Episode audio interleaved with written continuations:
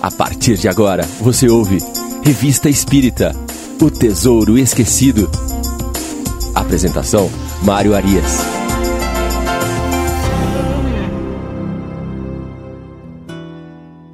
Olá, amigo ouvinte da Rádio Idefran.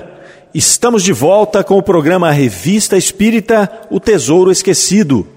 Nosso programa de número 45 vai dando sequência no estudo do último fascículo da Revista Espírita de 58, analisando o mês de dezembro. No nosso programa anterior, nós avaliamos um artigo espetacular que trata das sensações dos espíritos. Neste artigo, Kardec analisa uma comunicação espontânea feita na Sociedade Espírita de Paris por um espírito que se apresenta com a sensação de frio.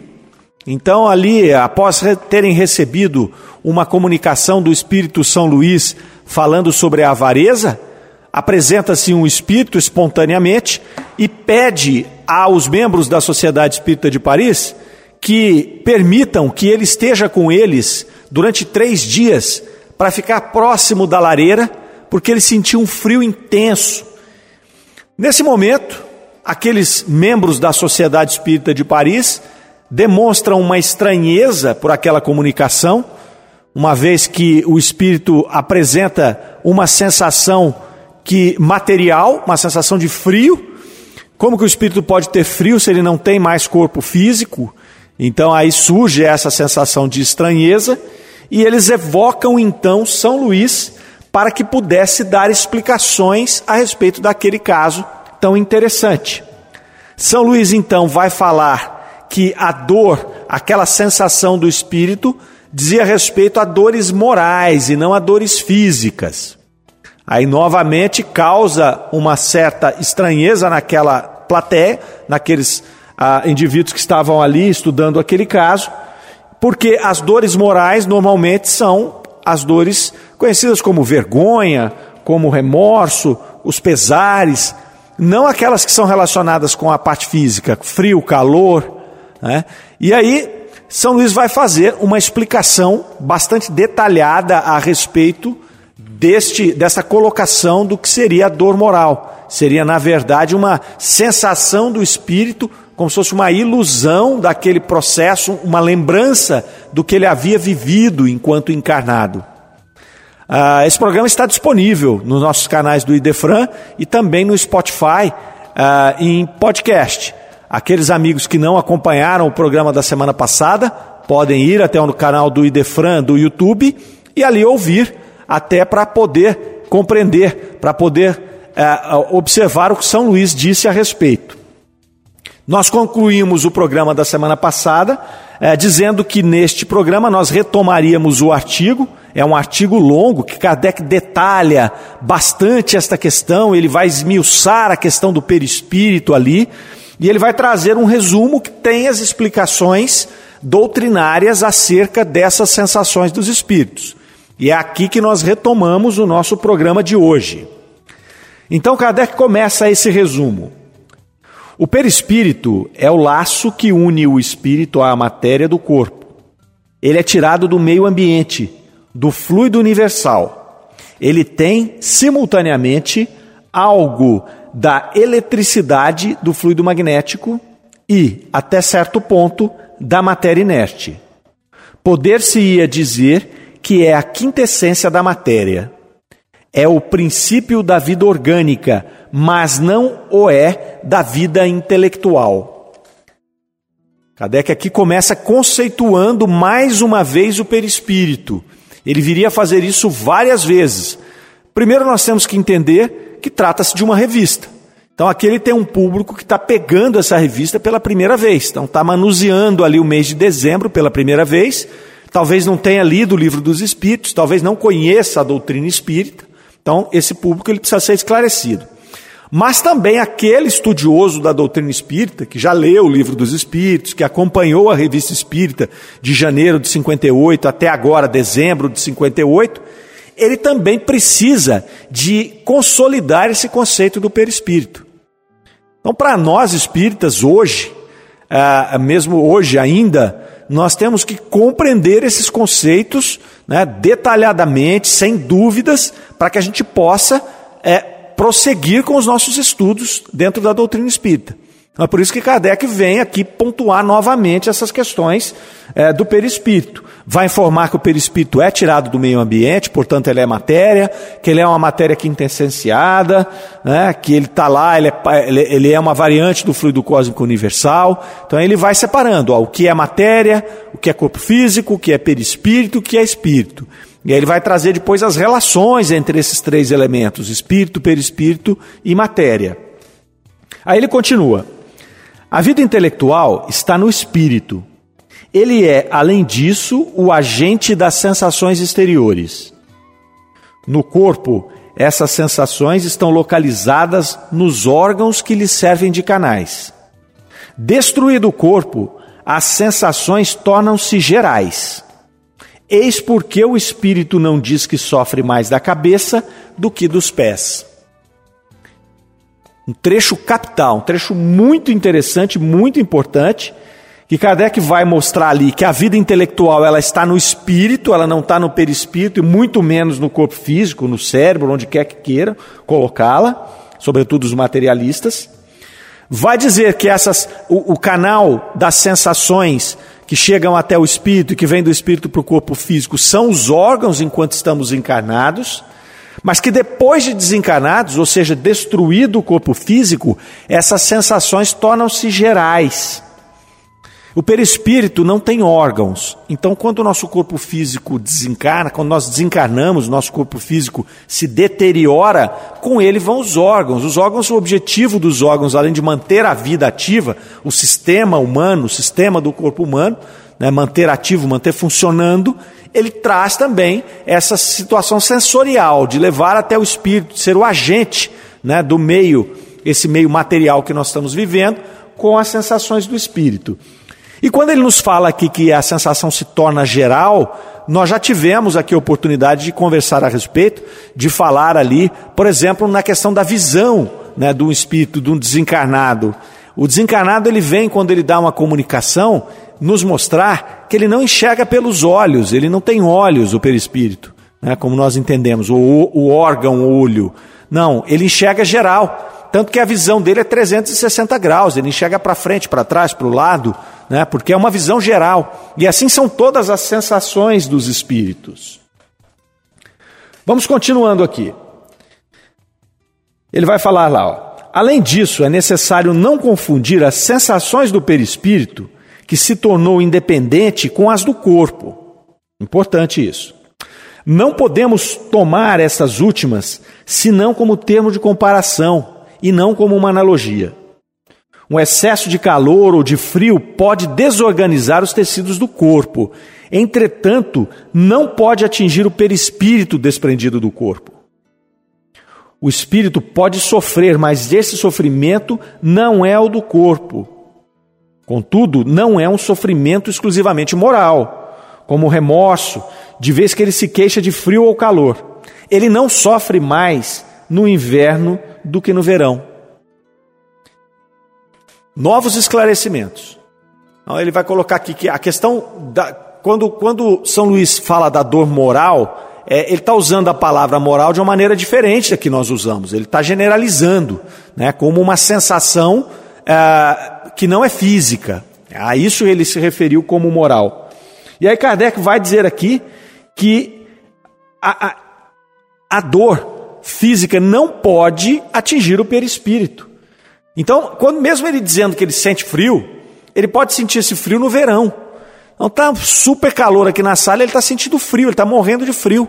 Ou o inverso, ele está no gelo no inverno e ele está dizendo: Eu estou morrendo de calor, eu estou sufocando nesse calor aqui do deserto. Né? Então, suponhamos que o espírito tenha morrido no deserto, sob um calor intenso, né, de sede, aquela sensação. Então, no processo em que ele está ali, ainda de perturbação espiritual, ele está tendo aquela sensação daquele calor do deserto. Mas ele está se comunicando no gelo, no frio. Lá na, no, no, no, norte, lá na, no norte da Alemanha, aqueles lugares gelados, aqueles picos gelados da Escandinávia, sei lá de onde. É? Então ele está ali no gelo, mas a sensação que ele tem, a impressão que ele traz no seu espírito é aquela última, daquele momento que ele ainda traz pela sua perturbação.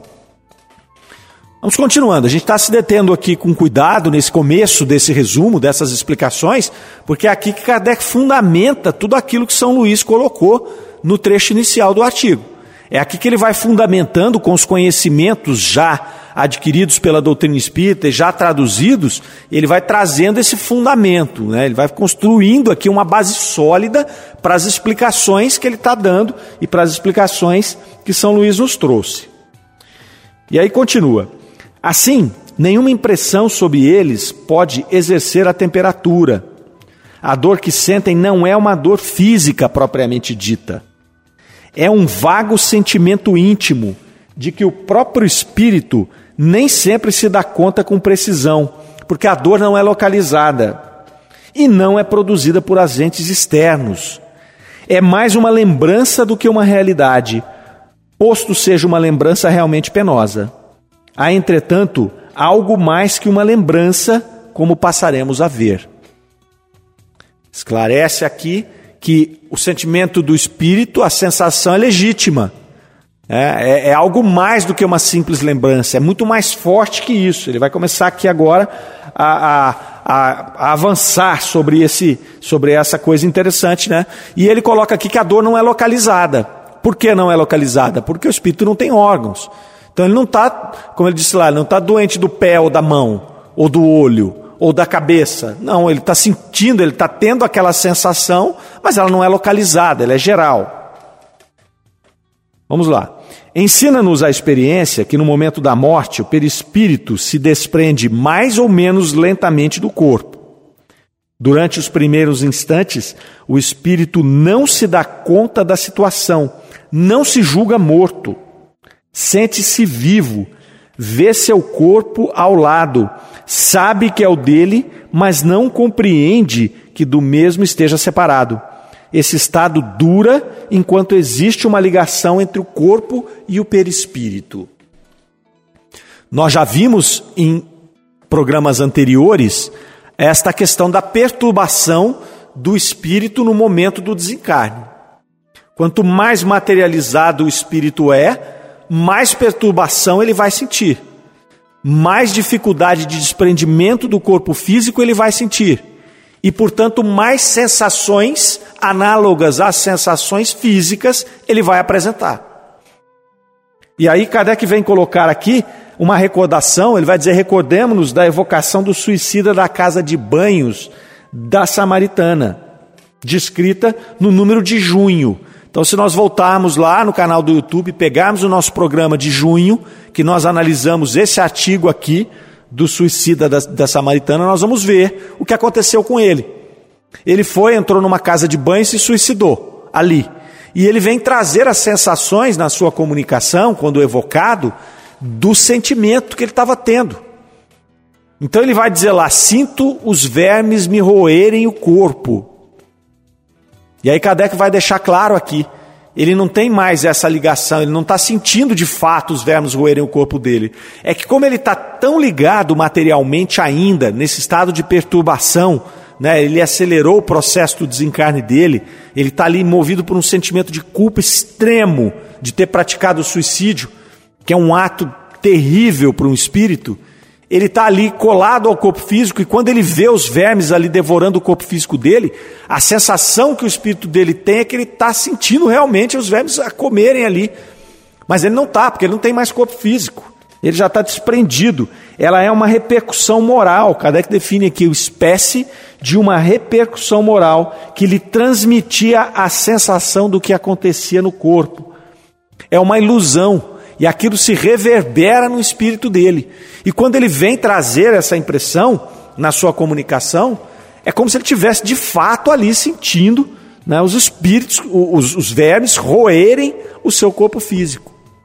Por isso, a isso que São Luís se define como dor moral, que não é ressentimento, que não é mágoa, que não é rancor.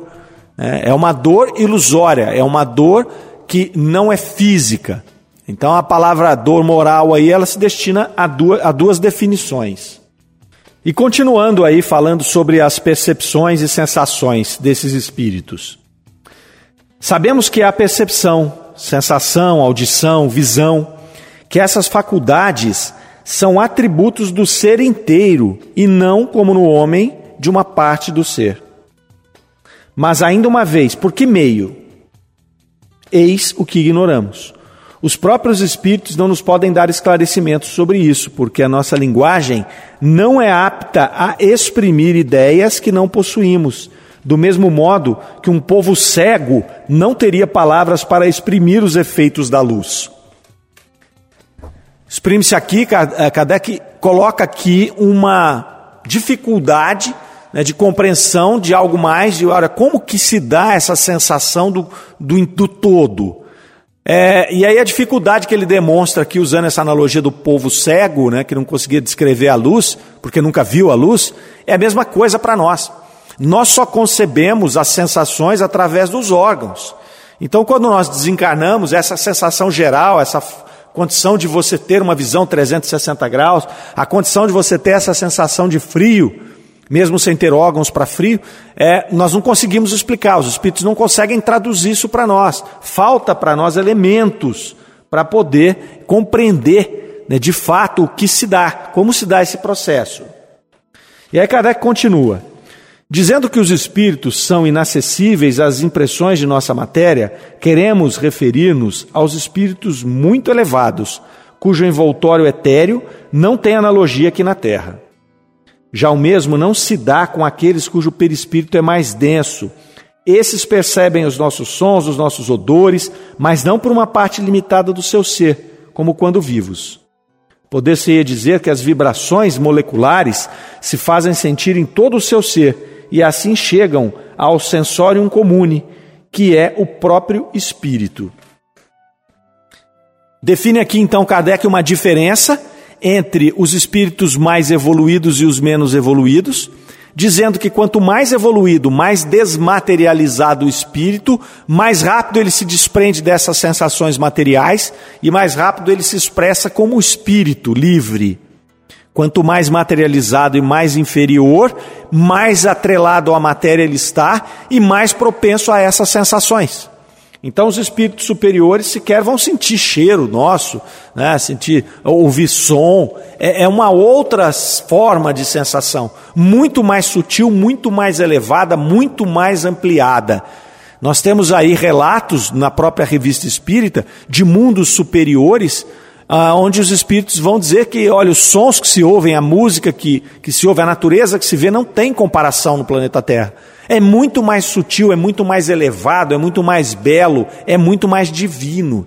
Então, quanto mais materializados estamos, mais sujeitos a essas sensações né, ligadas à matéria nós estaremos. Mais sujeitos às perturbações, né, principalmente a perturbação pós-desencarne, que é uma coisa que é, é, é, nos, nos amedronta, é, enquanto, mesmo enquanto espíritas, né? A gente fica vendo ali os relatos dos espíritos que desencarnaram e estavam apegados à matéria, e a gente fala: Meu Deus, será que isso vai acontecer comigo? É, será que a hora que eu desencarnar eu vou ficar vendo o meu corpo no caixão, lá no túmulo, se decompondo, os vermes me roendo? É por isso que não adianta apenas estudar. Né? Nós temos que viver a doutrina, nós temos que fazer uma reforma íntima, nós temos que nos desmaterializar nós temos que usar esse conhecimento para a nossa evolução espiritual. Até porque nós já sabemos o que vai acontecer se nós continuarmos atrelados à matéria. É, o, nosso o nosso sentimento de perturbação, depois de desencarnados, ele vai ser proporcional ao nosso apego ao nosso corpo físico. Então vamos voltar aqui ao artigo. Kardec continua falando da constituição do perispírito, importante agora. Ele vai dizer: Tirado do meio ambiente, esse envoltório varia segundo a natureza dos mundos. Passando de um mundo a outro, os espíritos mudam de envoltório como nós mudamos de roupa, ao passar do inverno para o verão, ou do polo ao equador. Quando nos vêm visitar, os espíritos mais elevados revestem-se, pois, de seu perispírito terrestre e, a partir de então, suas percepções se operam como nossos espíritos comuns. Então vejamos é, aqui tem um monte de informação importante nessa frase. Então é um, um trechinho pequeno, mas que tem uma, uma densidade de informações interessantes. Então ele vai dizer que o nosso perispírito é tirado do meio ambiente, que ele varia conforme a natureza dos mundos, e isso é natural. Quanto mais é, inferior for o mundo, mais denso é o perispírito, mais densa é, é, é, é, o, é essa composição do fluido cósmico universal naquele globo. Então, vai variar conforme a natureza dos mundos. A partir do momento que nós vamos para mundos mais superiores, o nosso perispírito vai usar matéria mais quintessenciada, vai ser mais sutil e, portanto, mais desmaterializado. Vai dizer que passando de um mundo para o outro, a gente deixa o nosso perispírito aqui, constitui outro, com aquele, com, com o, o, o, os, os materiais, né, os fluidos daquele novo ambiente que nós estamos é, é, nos manifestando, que nós vamos reencarnar. Então, se for um mundo superior, nós vamos usar a matéria mais sutil. Se nós estamos aí fazendo uma migração para um mundo inferior, nós vamos ter que colher uma matéria mais densa para construir o nosso perispírito. Então é assim. E isso aqui é uma coisa importante da gente colocar novamente, já falamos isso algumas vezes, é que isso vai, vai destruir aquela ideia de que o pensamento está no perispírito, de que as, a nossa memória está no nosso perispírito gravado. É, é uma, um erro de entendimento aí. Nosso pensamento, a nossa memória, isso tudo está no espírito, não no perispírito. Esse pensamento ele pode se refletir, como Kardec chamou de uma fotografia, no nosso perispírito. Ele pode ali fazer, né, plasmar ou ser fotografado no nosso perispírito e até ser visto por outro espírito. Né? Mas quando nós é, tiramos o nosso perispírito aqui para ir para um outro globo, então nossas memórias ficariam todas aqui? Não, não é possível. A memória nossa está no espírito. Se nós formos daqui para um mundo superior ou para um mundo inferior, nós vamos levar a nossa memória. Nós vamos levar todo esse processo para lá. O que vai ficar aqui é o nosso perispírito, com as suas fotografias. E aí, um pouquinho à frente, ele vai falar da influência sobre o espírito, né, do perispírito sobre o espírito e da relação, da densidade do perispírito com essas sensações. Nos primeiros momentos que se seguem à morte, a visão do espírito é sempre confusa e perturbada. Torna-se clara à medida que se desprende e pode adquirir a mesma clareza que durante a vida independentemente de sua penetração através dos corpos para nós opacos. Quanto à sua extensão através do espaço infinito, tanto no passado como no futuro, depende do grau de pureza e elevação do espírito. Novamente, quanto mais elevado, mais sutil, mais liberdade ele tem. Quanto mais inferior, mais denso, menos liberdade, maior a perturbação. Então nós temos que nos conhecer para nos depurar, para nos libertar. É simples desse jeito. Ele vai dizer aqui: sofrimentos são o resultado dos laços que ainda existem entre o espírito e a matéria. Que quanto mais desvinculado da influência da matéria, ou por outras palavras, quanto mais desmaterializado, menos sensações penosas terá. Então nós temos o nosso livre-arbítrio, a partir do nosso livre-arbítrio nós fazemos escolhas, positivas ou negativas, que vão determinar a nossa evolução em um ritmo mais lento ou mais rápido e, portanto, a nossa desmaterialização. Nosso objetivo aqui é nos desmaterializar completamente, é não precisar mais da matéria física, é não precisar mais de reencarnar, é estarmos como espíritos puros, depurados, então nós não precisaríamos mais da matéria e, e, e, por consequência, não teremos mais o sofrimento inerente à matéria. E a Kardec vem dizer, ó, interrogamos milhares de espíritos que pertenceram a todas as camadas da sociedade e a todas as posições sociais. Estudamos-los em todos os períodos de sua vida espírita, desde o momento em que deixaram o corpo. Seguimos os passos, passo a passo, nesta vida de além-túmulo, a fim de observar as mudanças nele operadas, nas suas ideias e nas suas sensações. A esse respeito, não foram as criaturas mais vulgares as que ofereceram material menos interessante para estudo. Kardec aqui volta a falar da importância dessas evocações, que ele fala aqui que entrevistou milhares de espíritos e que aprendeu muito com os espíritos comuns, os espíritos ordinários, os espíritos da terceira ordem. Porque assuntos filosóficos, assuntos profundos, você vai aprender com São Luís, você vai aprender com Erasto, com espíritos já muito evoluídos. Mas quando você quer observar o mundo espírita, quando você quer observar passo a passo o que acontece aqui, né, no mundo ordinário, são esses relatos, como esse de, desse espírito que veio dizer que está com frio, que vai trazer esses entendimentos. Inclusive, ele vai trazer as dúvidas que os espíritos superiores vão ajudar a resolver posteriormente. E sobre essa relação entre a evolução, a perturbação e o sofrimento, Kardec vai dizer: assim, pois, os espíritos inferiores têm apenas uma noção vaga, confusa, incompleta e por vezes nula do futuro. Eles não veem o termo de seus sofrimentos e por isso pensam sofrer eternamente, o que é para eles um castigo. Se a posição de uns é aflitiva, terrível mesmo, não é, entretanto, desesperadora. A dos outros é, porém, eminentemente consoladora. A nós, pois, cabe escolher, isto é, a da mais alta moralidade. Traz aqui então, entre esses milhares de espíritos que ele entrevistou, dentro desses milhares ali, uma grande maioria eram espíritos aí da terceira ordem, espíritos ordinários, como ele mesmo classificou. Vai dizer que muitos desses espíritos se acreditavam ali que o seu sofrimento era eterno, tamanha era a perturbação, né, tamanha é a ignorância desse espírito. Então ele fala: Eu estou sofrendo, esse sofrimento não acaba nunca, eu nunca vou conseguir sair dessa situação. Então ela se mostra desesperadora. E aí Kardec vai dizer aqui que o estudo da doutrina espírita faz com que isso se transforme né, de uma situação desesperadora para uma situação consoladora. Né, porque nós sabemos que eles não vão sofrer eternamente. Que aquele sofrimento faz parte do estado de perturbação do seu espírito devido ao grau de materialidade que ele ainda tem que ele ainda então faz esta conexão do seu perispírito, ainda grotesco, material, com aquele corpo físico, que muitas vezes já foi embora, que está deteriorando-se, né? E, e ligando tudo isso ao seu espírito, trazendo essas sensações. Então a sensação que o espírito sente nada mais é do que essa dor moral que São Luís nos disse lá no começo do artigo que nós estamos estudando, e que essa dor moral é um reflexo, é uma lembrança, é uma ilusão de algo que ele passou e que o impressionou quando ele estava encarnado.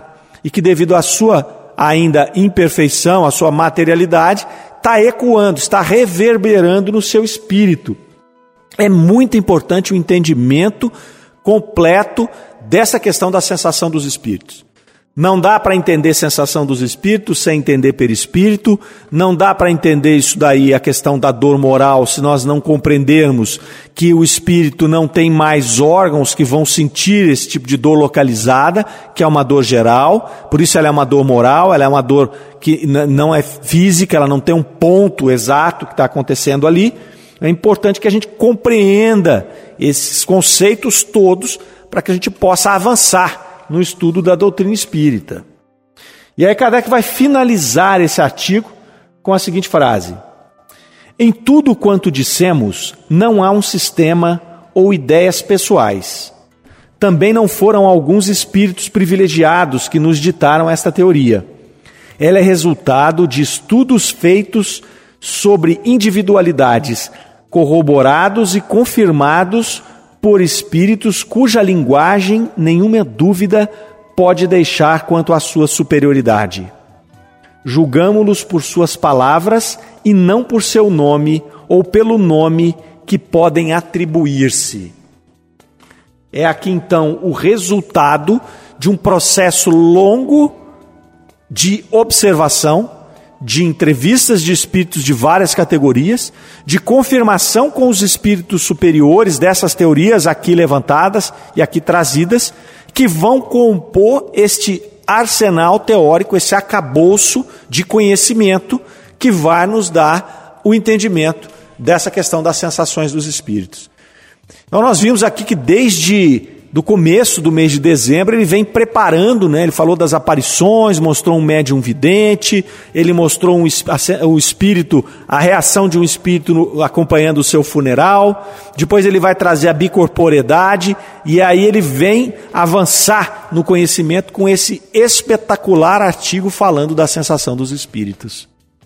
Então vale a pena nós refletirmos sobre isso, vale a pena nós nos debruçarmos sobre esse artigo, estudarmos mais profundamente essas questões do perispírito, das suas relações com o corpo físico, do que acontece no seu momento do desprendimento, do que o perispírito é feito, de onde ele tira a, a, o material que vai se constituir, o que acontece com o espírito quando ele migra de um mundo para o outro.